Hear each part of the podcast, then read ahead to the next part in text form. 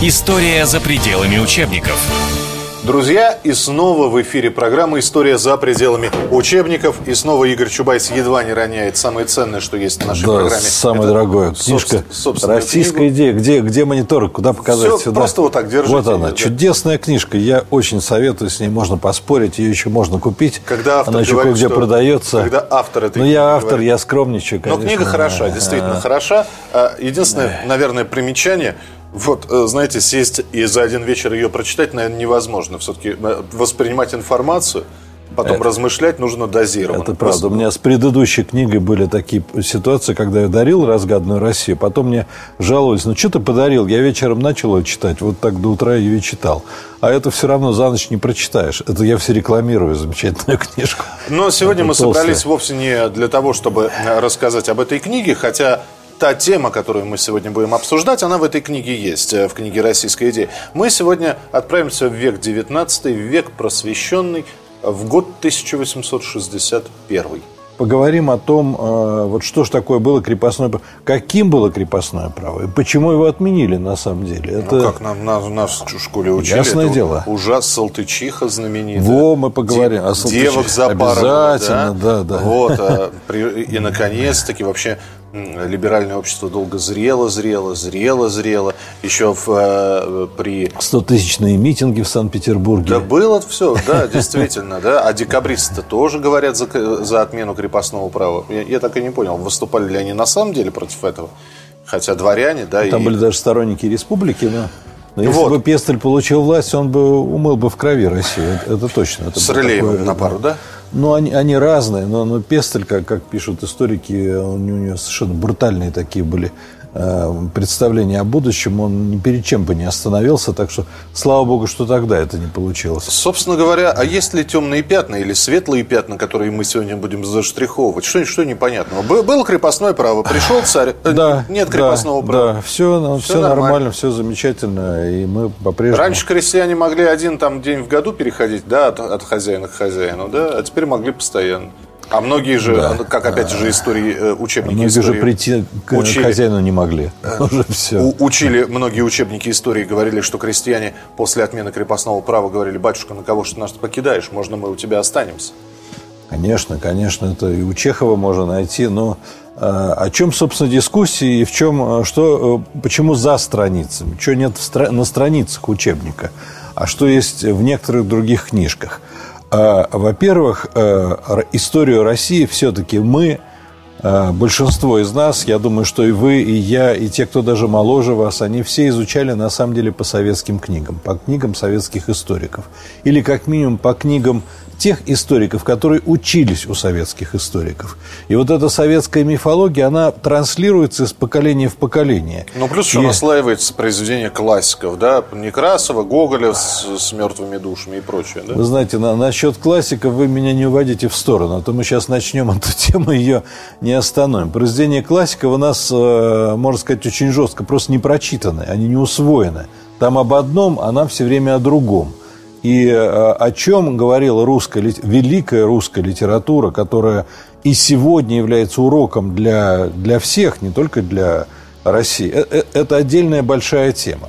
Поэтому русская литература тут ни при чем. Или если и при чем, то вот ее нужно правильно интерпретировать. Вообще, я думаю, что ни Ленин, ни Сталин никогда бы не оставили в русской школе русскую литературу, если бы они не смогли ее перевернуть так, чтобы она не начала работать против России. Потому что если бы это была русская литература... Салтыков-Щедрин был вице-губернатором Рязани. Понимаете, он не диссидент какой-то, который издевался над своей страной. Это был высший чиновник. И надо понять, что он имел в виду, о чем он писал. А Иван Но- Андреевич Крылов, э, начальник э, таможни на Дальнем Востоке, да?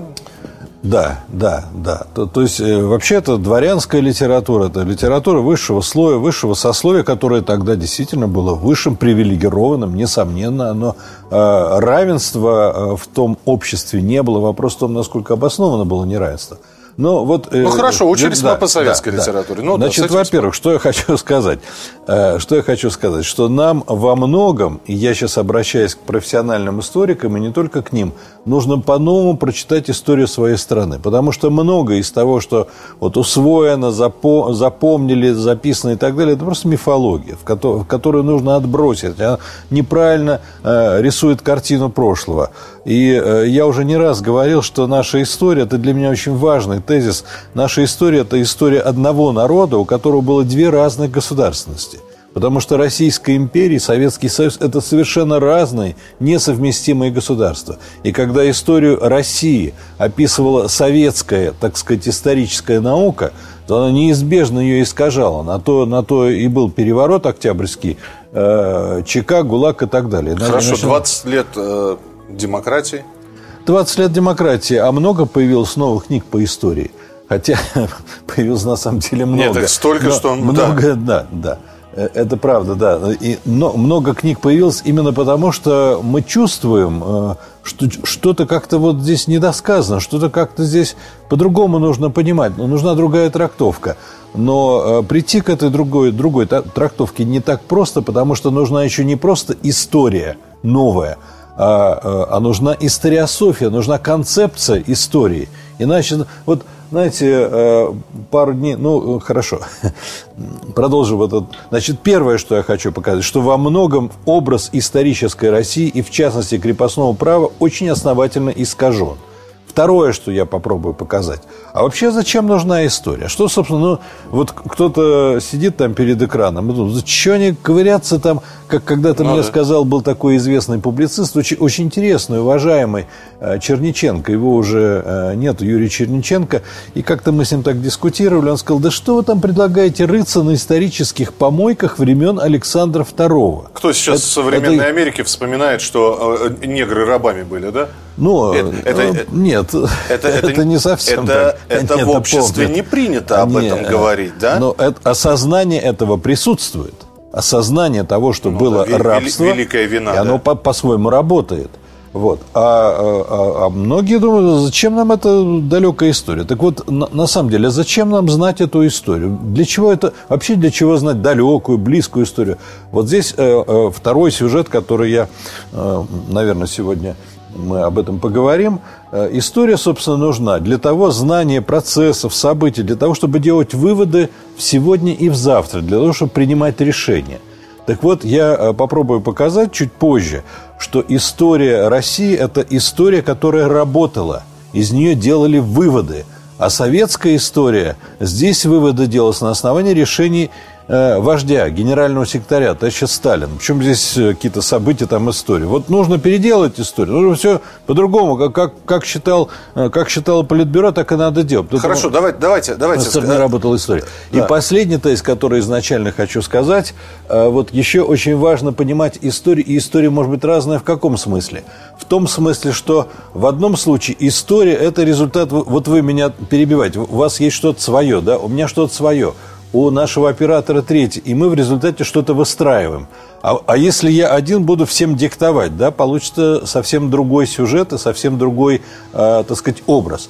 То есть история – это либо сочетание интересов, воль, настроения разных социальных групп, разных слоев, разных конфессий и так далее, и так далее. Либо история – это воля некоего диктатора, который ее постоянно… И тогда разные картины. Вот эти три сюжета. Вот почему я хочу обратиться э, к русским реформам и крепостному праву, и к тому, что это такое было, и почему оно было отменено, и так далее, и так далее. И давайте, давайте уже перейдем да. к, к самому крепостному Не праву. томите, да. Да, не буду, не буду томить, а, а вообще интересно немножко потомить, а не сразу вот э, выстрелить все патроны, а немножко помучить. У нас три серии впереди, так что смысле патронов три обоймы да, да. Да, вот. Значит, что ж такое крепостное право? Ну, э, вот картина, еще раз повторю, картина крепостного права, которая изображалась в советских учебниках и в советских вузах, в советской школе и так далее, и так далее, это абсолютно черное пятно, это позорище, это, это рабство, это, это отсталость, это, это вообще вот стыдно на, на весь мир, что творили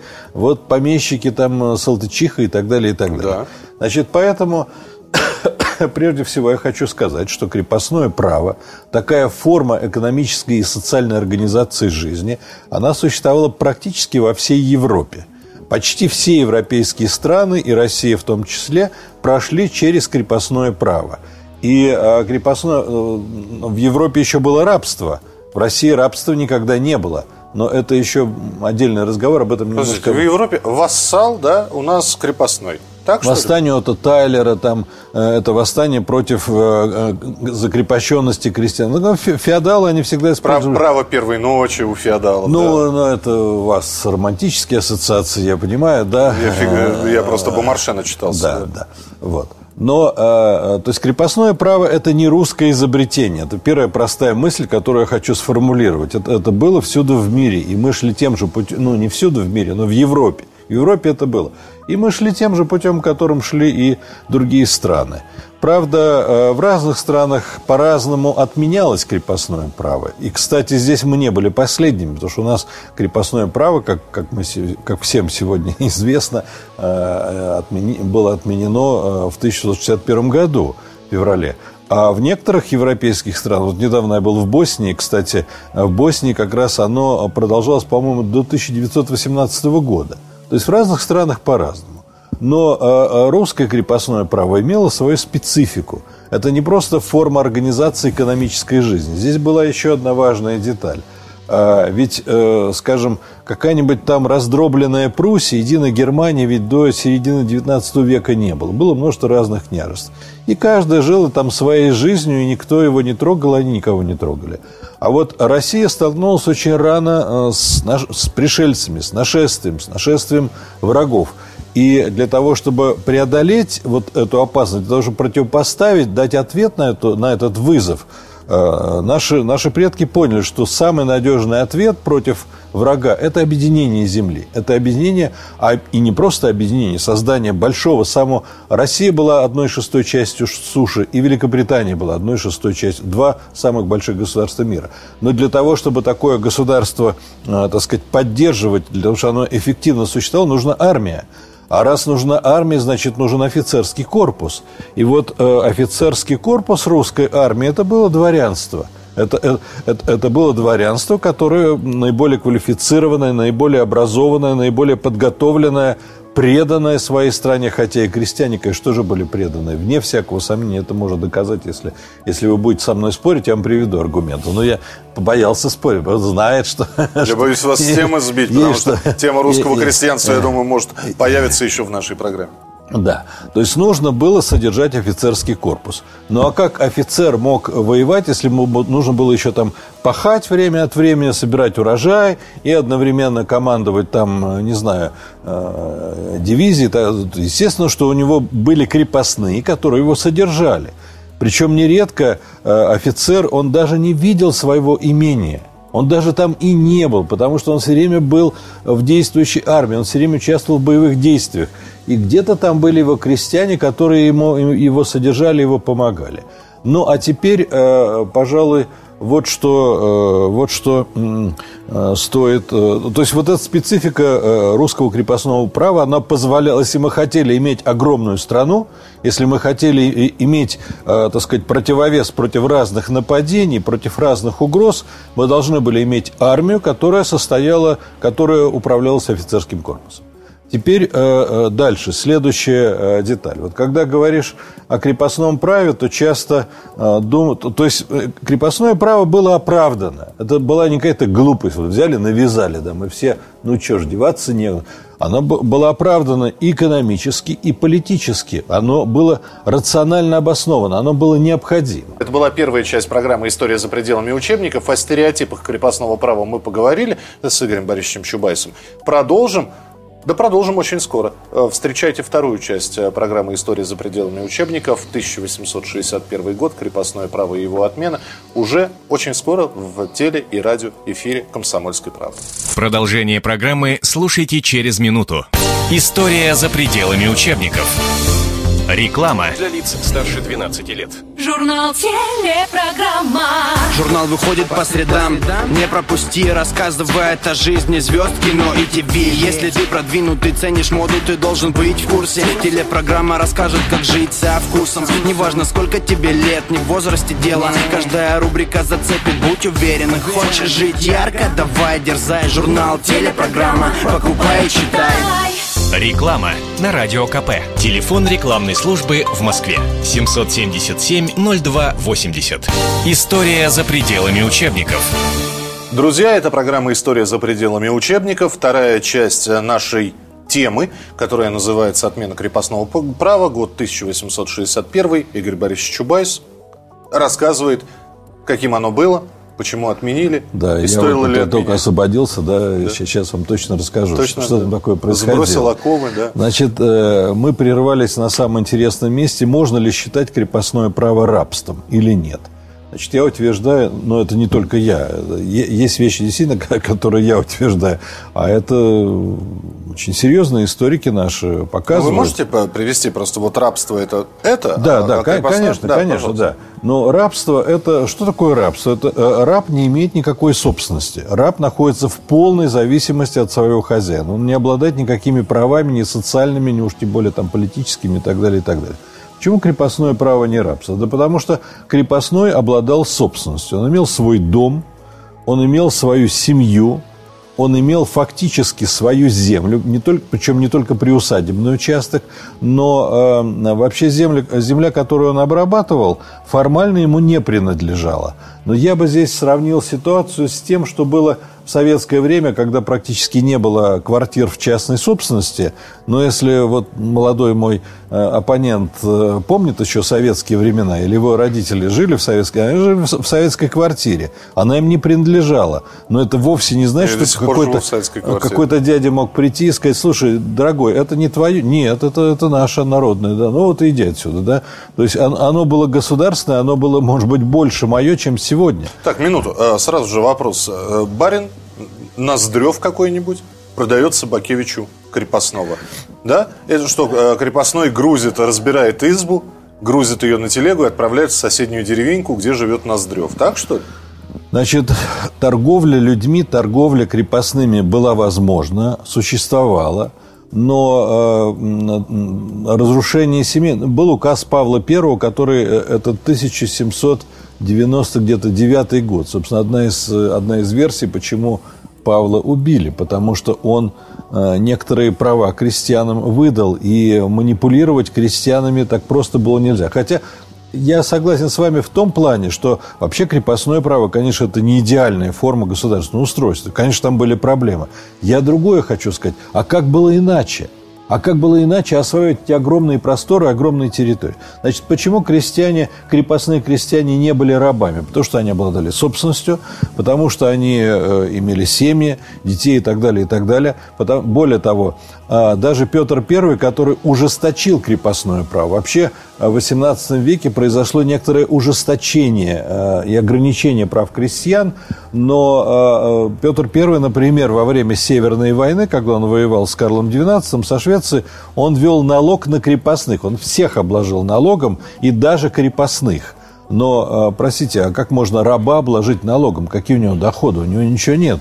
То есть это косвенный показатель того, что крепостные обладали определенным достатком, определенным имуществом. Я уже не говорю о том, что было к концу крепостного права, когда некоторые крепостные владели мануфактурами, владели рудниками на Урале, потому что вот они так, так постепенно переходили в новое состояние, что они успели много чего переделать. То есть э, считать э, крепостных рабством – это просто ложь. Это, просто, э, понимаете, есть еще одна проблема, о которой я не сказал, но у нас, к сожалению, вот такое ущербное состояние национального самосознания. Нам все время разными путями разные авторы вбивают мысль, что мы какие-то неполноценные, что вот, вот есть цивилизованный Запад. Вот вчера я был на Вчера был на дискуссии историков, и один историк очень интересный, очень хороший делал доклад о годовщине войны 12 года. И он говорит, что мы вели войну не цивилизованно. Мы не, это не Слушайте, ну как можно про самих себя такое... Мы победили в этой войне, в войне 12 года. Как, как это не... а, Вот они не цивилизованы. У нас вот такой вбивается комплекс неполноценности, что мы какие-то отсталые, убогие и так далее. Это не было рабства, это неправда. И э, против идеи рабства очень много аргументов, но можно эту тему, любую тему можно продолжать, понимаете, потому что при Екатерине была такая форма обращения, что верноподданный раб там и обращается, да, вот, она, кстати, это отменила. Но если при Сталине было обращение товарищ, то тогда можно было бы, наверное, по радио услышать, что товарищ Сталин расстрелял э, товарища Блюхера и товарища Тухачевского. То есть само обращение, оно, э, это определенный ритуал, и, и слово раб, как и слово товарищ, оно не имело того смысла, который мы сегодня в это вкладываем. То есть американцы, повторяю, они действительно отменяли э, рабство настоящее рабство позже, чем мы отменили крепостное право. Теперь Наводящий еще... вопрос, можно? Да, конечно. А, мог барин своего крепостного изувечить, убить, покалечить? Отвечу. Хорош, ну, давайте я тогда расскажу про Салтычиху, да. поскольку вы все время вот да. к этому подходите. Дарья Салтыкова. Да. да. Что касается э, Салтыковой. Э, Салтычиха – это конец XVIII века. Это не 19 век, это за 100 лет до отмены крепостного права. А сегодня уже можно точно сказать, это исследовано, что Дарья Салтыкова была а, эта женщина, которая страдала психическими, от психического расстройства. И даже известно, что там было. У нее на глазах, насколько я мог потом разобрать, анализировал, это кто-то из предков Тютчева грешил.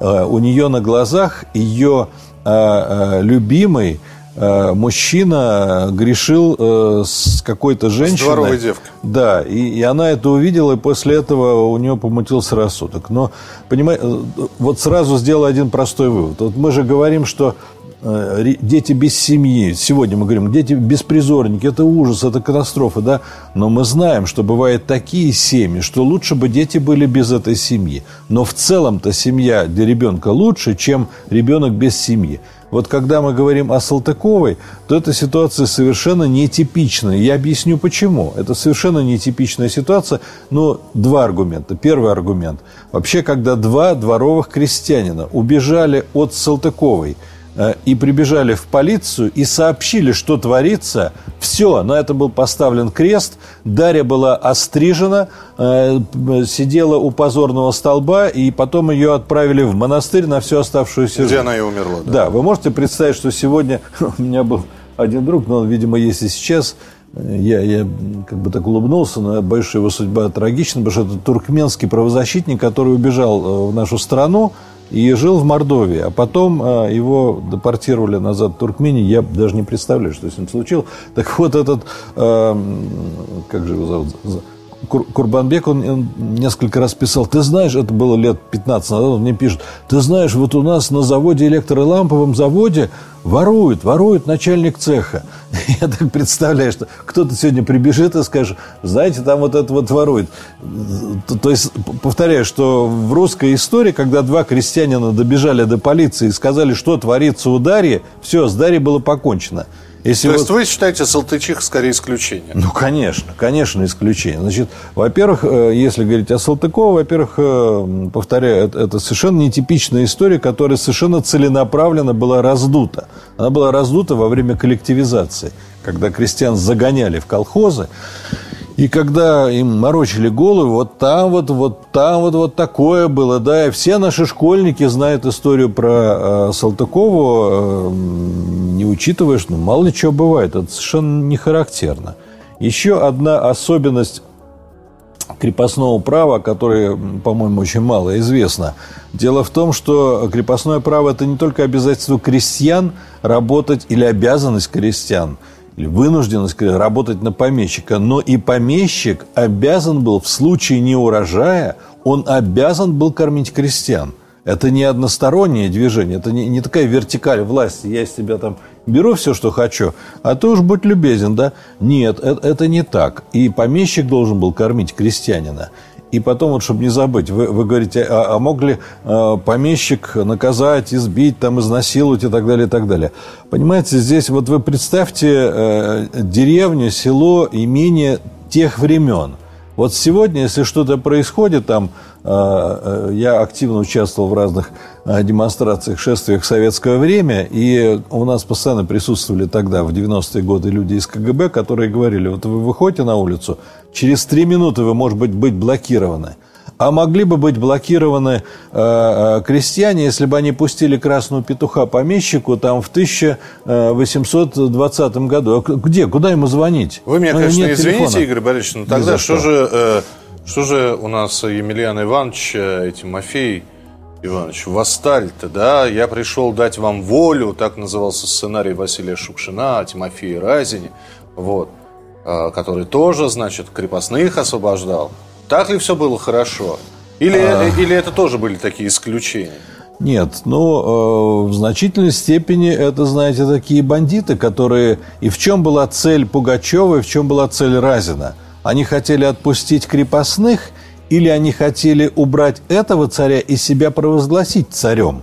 Они ту же самую систему хотели воспроизвести, только чтобы не кто-то был в Питере императором, а чтобы Емелька стал императором. Вот о чем шла речь. Крестьянских Понимаете? бунтов не было Между прочим, первая, первая работа Пушкина, которая переведена была китайцами на китайский язык, это э, капитанская, э, Капитанская дочка. Почему? А потому что история Китайской империи – это и есть история восстаний разных, когда победитель восстания приходил, свергал старого императора и становился новым. Это, для них это очень близко. У нас этого не получалось. У нас это не, не было несколько восстаний. Да, восстания были, но и были разные причины. Там, а, насколько я помню, Болотниковское восстание во время Северной войны, когда Петр, вот, как известно, там, э, колокола переплавил на, на, на, э, на пушке. Ну, все, всю энергию народа собрал, все, что было для того, чтобы победить Карла, для того, чтобы выйти к Балтике. Он вышел, он сделал это.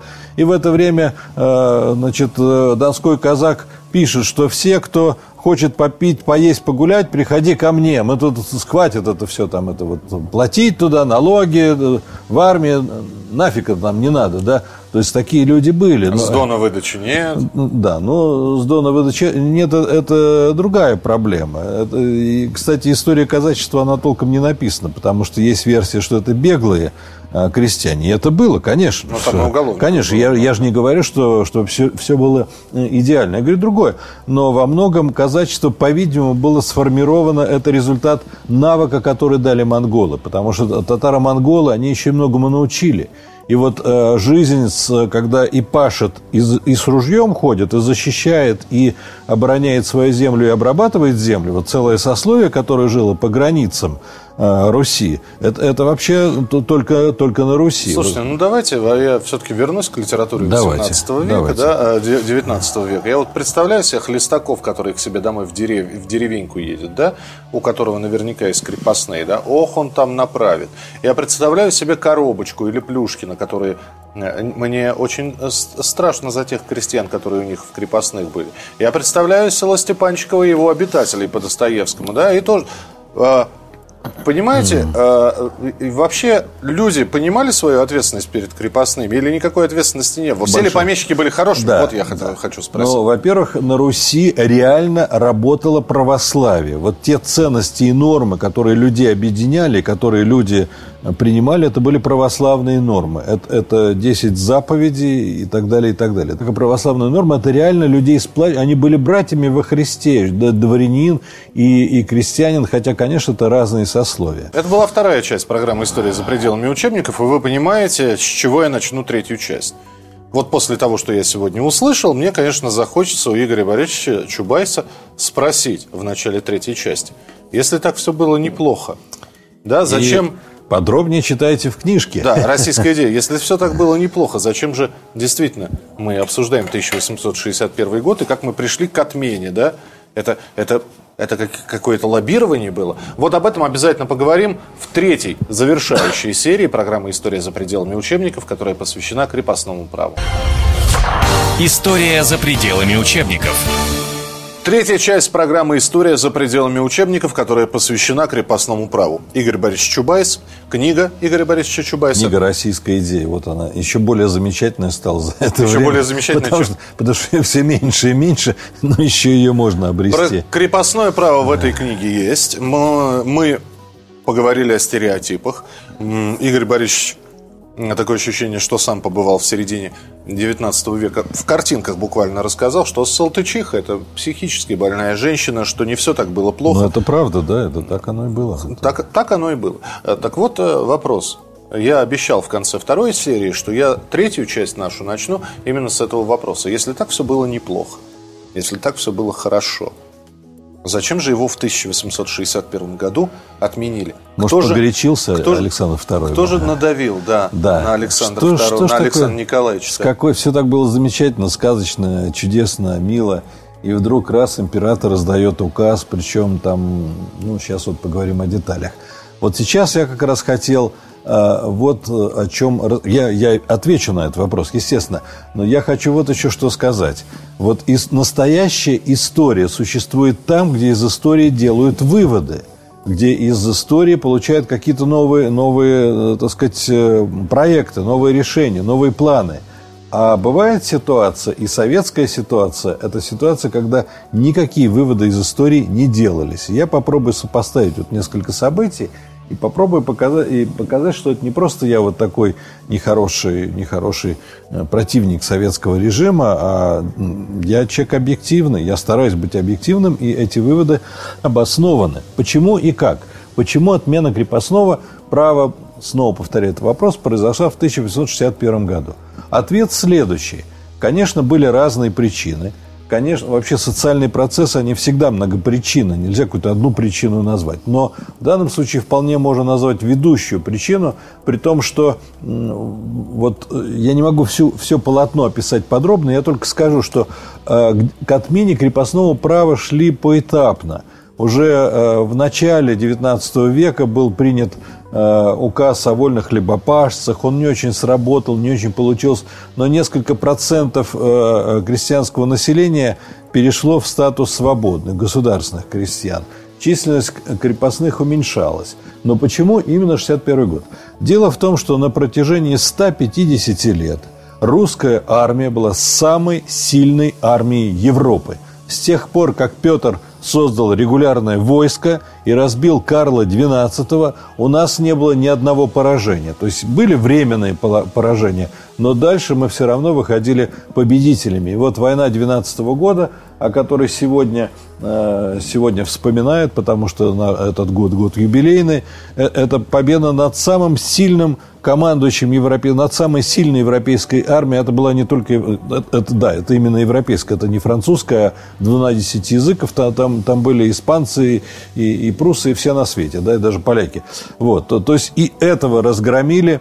Кстати, у нас не только Э, в язык вошло э, в результате этой победы слово «шаромыжник». Э, «Шаромыжник», да, потому что все время бегали французы, просили «шарами» кусочек хлеба, «шаромыжник». Но и такое слово, как «шваль», мы говорим, «шваль», да. А «шваль» это, это лошадь по-французски, там столько лошадей ну, пало. «Шевалье», да? «Шевалье», да. «шваль» вот отсюда. Там столько пало лошадей во французской армии, они не могли ни кормить, ни содержать, и кругом эти Э, трупы, трупы лошадей, шваль вошло в наш язык. И, и э, французов разбили. Но э, в 1853 году началась Крымская война, в которой Россия проиграла. Это правда. Это, тут ничего другого сказать нельзя. Хотя тоже всегда можно разные детали назвать существенные, потому что поражение в Крымской войне в 1653 началось, а в 1956 был подписан в Париже договор, невыгодный для России – но поражение в этой... В, это, эта война не была такой страшной, как, скажем, Великая Отечественная, в которой погибло 30 миллионов человек, в которой немцы дошли, блокировали северную столицу, и миллион умер с голода. Немцы дошли до Москвы и были у стен Москвы. Вот. А здесь, э, ну, просто высадился десант, англо-франко-турецкий десант, высадился в Крыму и шел на Севастополь. И в конце концов Э, взял Севастополь. Оса, осада была долгая. Да, осада, и, и, и Севастополь они взяли, хотя... Но э, оборонялись они героически, надо сразу сказать. Они оборонялись героически, там, там не было ни, ни предательства, ни измен, ничего этого не было. Весь народ защищал э, свою страну, с, свою территорию, свою землю, свой город. Вот, но... Э, Э, там в ходе этой Крымской войны были разные события, которые, которые нельзя забывать. Например, Нахимов, а, адмирал Нахимов, кстати, вот я был э, в музее в Севастополе, И э, интересно, что Нахимов, э, как они уверяют, Нахимсон на самом деле, он еврейского, иудейского происхождения. То есть не надо думать, что в России иудеи все вообще там за чертой оседлости, всех их там третировали. А Нахимов кто был? Судя по всему, э, э, он иудейского происхождения. Но, но дело не в этом. Это как бы деталь. Это сегодня для нас важно. У нас сегодня межнациональные конфликты, напряжение, и мы вот все воспринимаем через национальность. А там воспринималось через веру, главный критерий. И главное, это что, что интересно у Нахимова, что он, ну, вообще его биография интересна, потому что он заставлял там э, матросов не, не дачу себе строить, а он свою зарплату раздавал. Он все, все, э, фактически он все, что он получал от императора, свое содержание, он раздавал своим подчиненным, потому что он о них заботился. Но э, это как бы личная характеристика. Но Нахимов, флот Нахимова, который был в три раза меньше турецкого флота, разбил турецкий флот в Синопском заливе. То есть, ну, это поражение в Крымской войне, но это не, не абсолютное поражение, когда вообще все потеряно, да? Ну, вот такая тактическая ситуация. Но самое главное не это. Проиграли в Крымской войне. Что дальше? А дальше в России и начинается эпоха великих реформ. То есть Александр II, который пришел на смену Николаю Первому, кстати сказать, э, вообще можно привести много разных э, таких картинок, которые иллюстрируют отношение общества к тому, что произошло. И согласно э, неподтвержденному, недоказанному э, э, ну, такому суждению, вот, было распространено э, мнение, что лейб-медик Мант, э, Николай I к нему обратился и попросил дать ему яд – он не мог пережить эту, эту поражение в этой войне. Это, это было немыслимо для русского человека того времени. И, э, это кто обратился? Николай I попросил лейб-медика, про, проигрывая в войне, он попросил э, лейб-медика, чтобы ему своего, чтобы ему дали яд. Просто и, и он запретил вскрывать себя. Но... И, и вскрывать после, после смерти Николая I не было вскрытия тела. И мы до сих пор точно не знаем. Это можно проверить.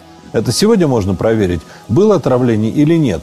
Но здесь важно другое. Я, конечно, я не могу утверждать, что Николай I это сделал. Может быть, да, может быть, нет. Но важно другое, что в общественном мнении – реакция была, это, то есть все общество обсуждало, что это не смерть, это самоубийство, потому что не может русский император проиграть. Такого не бывает, это невозможно. Я же не говорю о том, что на самом деле в это время шла э, Кавказская война, и самый тренированный, э, подготовленный корпус русской армии, он оставался на Кавказе.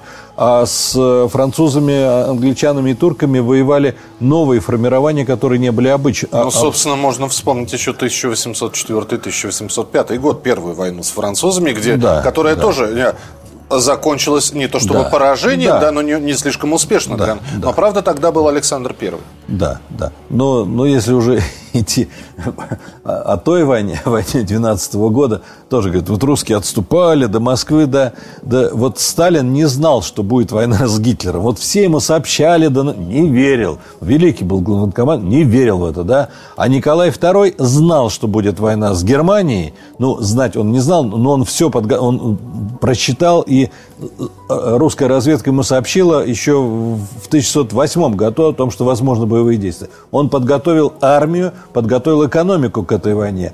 Александр I еще в 1807 году, 807 или в 1808 году обсуждал с Барклаем ход возможной будущей войны с Наполеоном, и в ходе этого обсуждения они обсуждали план отступательной войны. То есть они понимали, что армия Наполеона настолько, так сказать, отмобилизована и подготовлена, что вести бой рискованно, лучше что, отступать. Что, что не помешало ему потом а, шотландца Детоли отстранить от командования, сделать главнокомандующим Михаил Ларионович Кутузов. Ну, ну давайте, там, давайте, да, да, да, там, это там отдельная причины. история. Да, но мы вот, вот история, она на самом деле, знаете, вот мы сейчас говорим, я вспоминаю одну аудиторию в Думе про молодежи, там одна из партий, и, ну, не Единая Россия, вот, меня туда приглашают. И, и я как-то вот рассказывал об истории, кто-то из студентов спрашивает, а чего нам вся эта история, зачем это нужно? Вот я, я совершенно искренне сейчас говорю. Вот, вот если бы мы сейчас говорили об истории, у нас было бы больше времени, больше участников. По-моему, это самое интересное, разобраться в истории своей страны. Там столько разных живых подробностей, деталей. Вот. Но э, Все, возвращаюсь э, Итак, войну, Крым- которую мы Крымск- проиграли. Крымская проиграна. Да, Крымская война проиграна. Николай I скончался. Э, Николай I скончался или ушел из жизни. Приходит, э, приходит новый император Александр II. И Александр II даже в советских учебниках и в русских учебниках эпоха Александра II – это эпоха великих реформ. То есть из того поражения, которое Россия потерпела, были сделаны все необходимые выводы. Началась э, э, реформа армии. И э, вот э, в русской армии э, служили, служили 15-20 лет. Это действительно, вот у нас говорят о том, что крепостное право, это ужас, да там никакого ужаса не было. А вот служба в армии, действительно, когда молодого парня забирали, и он должен был всю свою молодость, и не только молодость, вот без семьи, без всего, да, ну, это тяжело, это действительно тяжело. Но армия, армия э, держалась. Армия, как, они к этому приспособились, это отдельный разговор, отдельная тема. Но, ко- короче, значит, военная реформа. Причем именно Александр II ввел такой призыв в армию. Он сократил службу до пяти, потом, насколько я помню, до трех лет. Это почти то, что оставалось советской армии, остается почти вот до сегодняшнего дня. Он ввел набор такой на ограниченный срок. Армейская реформа – реформа местного самоуправления, реформа университетов, правовая реформа а, и, конечно, реформа крестьянская. Правовая реформа а, привела к тому, что а, вот молодые выпускники русских университетов, юристы, они а, выполняли роль судей, защитников, и суд стал вот это неправильно, что а, закон что дышло, куда повернул, туда и вышло. Да, это пословица, это, кстати, уверен, что это не русская пословица, это европейская пословица, потому что римское право так устроено, это тоже большой разговор, оно устроено так, что там всегда можно повернуть то туда, то сюда.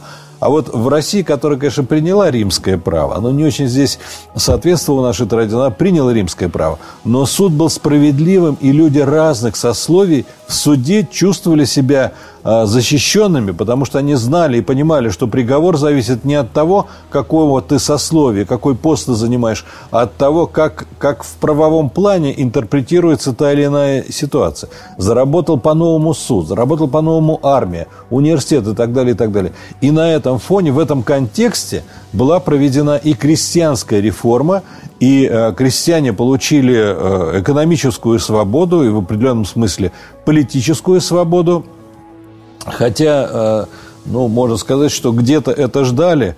И, и у нас вот э, одна из партий в канун э, годовщины 150-летия отмены крепостного права хотела вывесить в городе транспаранты, которые не разрешили повесить. А Александр II говорил, что если мы не проведем реформу сверху, она будет проведена снизу.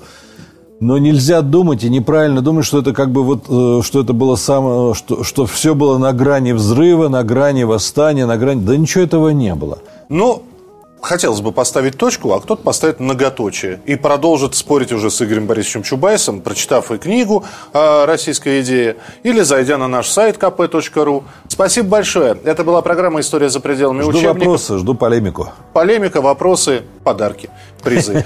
Присылайте. Подарки. Всем спасибо, всем до свидания. Очередной выпуск программы «История за пределами учебников» на радио и на телевидении «Комсомольская правда» очень скоро. История за пределами учебников.